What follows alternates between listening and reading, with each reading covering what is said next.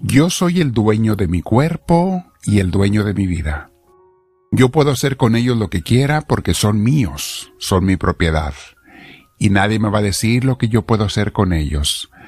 ¿Han oído expresiones así similares, mis hermanos? Alguna gente que habla de esa manera, especialmente jóvenes ingenuos, pobrecitos, no han aprendido mucho de la vida o nada, y se creen esas tonterías que a veces en las redes sociales les dicen. Vamos a meditar en, de eso el día de hoy, mis hermanos, pero antes te invito a que te sientes en algún lugar, con tu cuello y tus hombros relajados. Permite que Dios llene tu, tu espíritu, porque vamos a pedir la presencia del Espíritu Santo. Respira profundo y dile Espíritu de Dios, ven a mí, te lo pido. Lléname de tu gracia, lléname de ti, lléname de, de esa iluminación que tú sabes dar, Espíritu Santo, te lo pido. Y sobre todo enséñame a vivir contigo, a hacer tu voluntad, a cada día cumplir con lo que tú quieres que yo haga, Señor. Bendito seas, te doy gloria y alabanza y con mis hermanos te decimos todos, gloria al Padre, gloria al Hijo, gloria al Espíritu Santo, como era en un principio, sea ahora y siempre, por los siglos de los siglos. Amén. Muy bien, mis hermanos. Ayer veíamos en nuestra misa del domingo en Misioneros del Amor de Dios en Tustin, California. Veíamos un tema muy interesante porque hay mucha confusión al respecto. ¿Quién es el dueño de mi cuerpo y de mi vida? ¿Quién? ¿Quién me va a decir o quién debe mandar y gobernar lo que yo puedo hacer o no hacer con mi cuerpo? Hay un malentendido, mis hermanos, con respecto a quién es el dueño de nuestros cuerpos en nuestras vidas. Por alguna causa irracional, porque es totalmente irracional, instintivamente pensamos que nosotros somos nuestros propios dueños. ¿De dónde sacamos eso? ¿De dónde inventamos eso, que yo soy dueño de mi cuerpo y de mi vida? Quizá concluimos eso al pensar en la adolescencia, que nadie es nuestro dueño, nadie es dueño de mí, de mi cuerpo, entonces por lo tanto yo soy mi propio dueño. Mis hermanos, pero para que algo te pertenezca y sea tu propiedad o la mía, tú tienes que haber comprado, o por lo menos te lo tienen que haber regalado para que algo sea tuyo. O lo compraste, te lo ganaste con dinero, con esfuerzo, o alguien te lo regaló.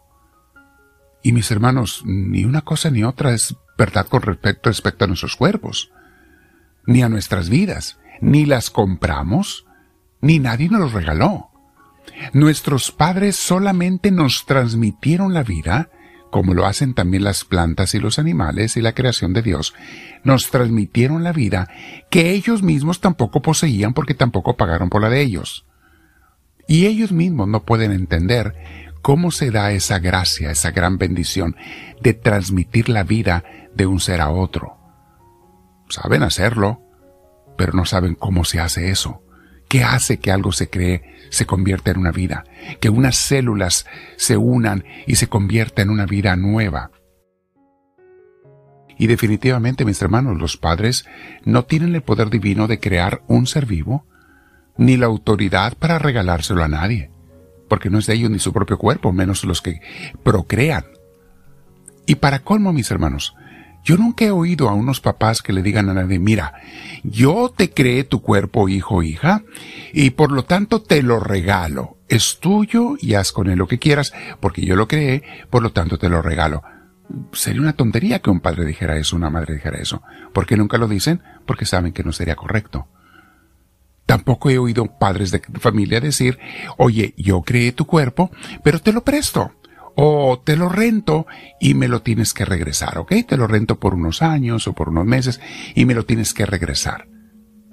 Mis hermanos, de este malentendido, que no es más que una idea ególatra, es pura egolatría eso, nace la idea de algunos ingenuos al pensar que sus cuerpos y sus vidas les pertenecen, que pueden hacer con su cuerpo lo que les dé la gana, o que pueden hacer con su vida o quitarse su vida cuando les dé la gana, porque dicen es mía. No, no es tuya.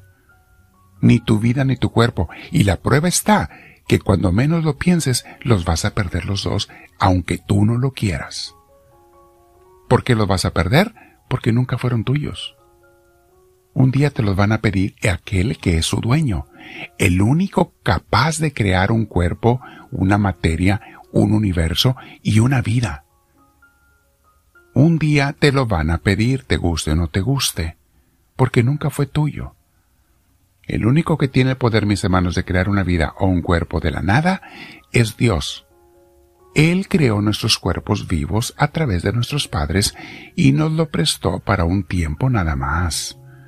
Aunque sean 100 años, 110 años, lo que tú quieras, se van a acabar y esos cuerpos no son para siempre. Por lo tanto, tú no puedes hacer con ellos lo que a ti te dé la gana. Es como alguien que renta un apartamento. No puede hacer con el departamento lo que le da la gana, sino lo que el dueño le autoriza y está en el contrato. No puede tumbarlo, no puede eh, cambiarlo, no puede quemarlo, no puede hacer nada si el dueño no se lo autoriza. No es suyo, es rentado o es prestado, lo que sea. Por eso San Pablo, mis hermanos, nos dice en Romanos 14, unas palabras hermosísimas que ayer meditábamos en la misa.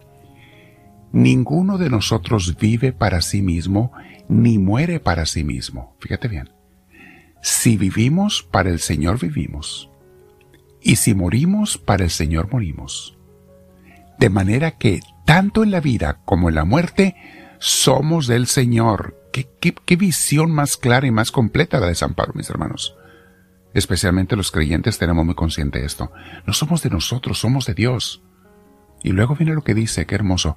Para eso murió Cristo y volvió a la vida, para ser Señor tanto de los vivos como de los muertos de todos, palabra de Dios. Está en Romanos 14 del 7 al 9.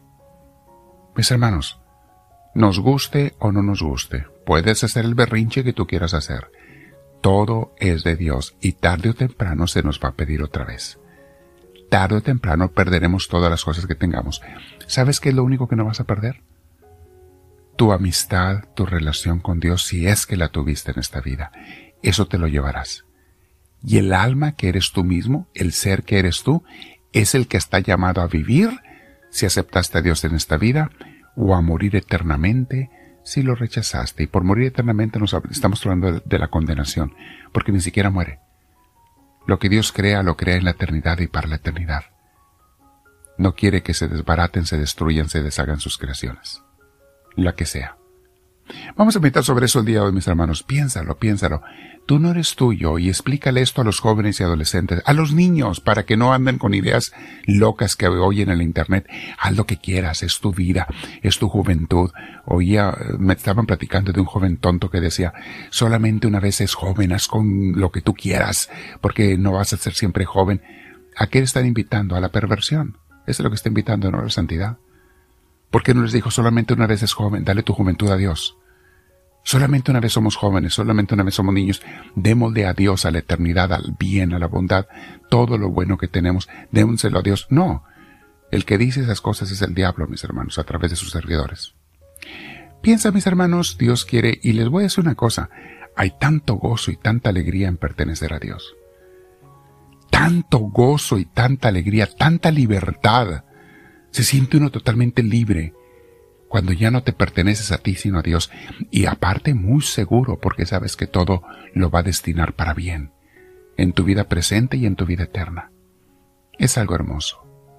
Así que mis hermanos a la meditación, ¿quién es el dueño de mi cuerpo y de mi vida? Únicamente mi Señor Jesucristo, mi Señor, mi Padre Celestial.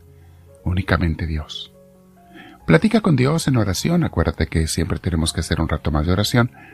Pasa con Él el tiempo que tú quieras y dile, Háblame, Señor, que tu siervo te escucha.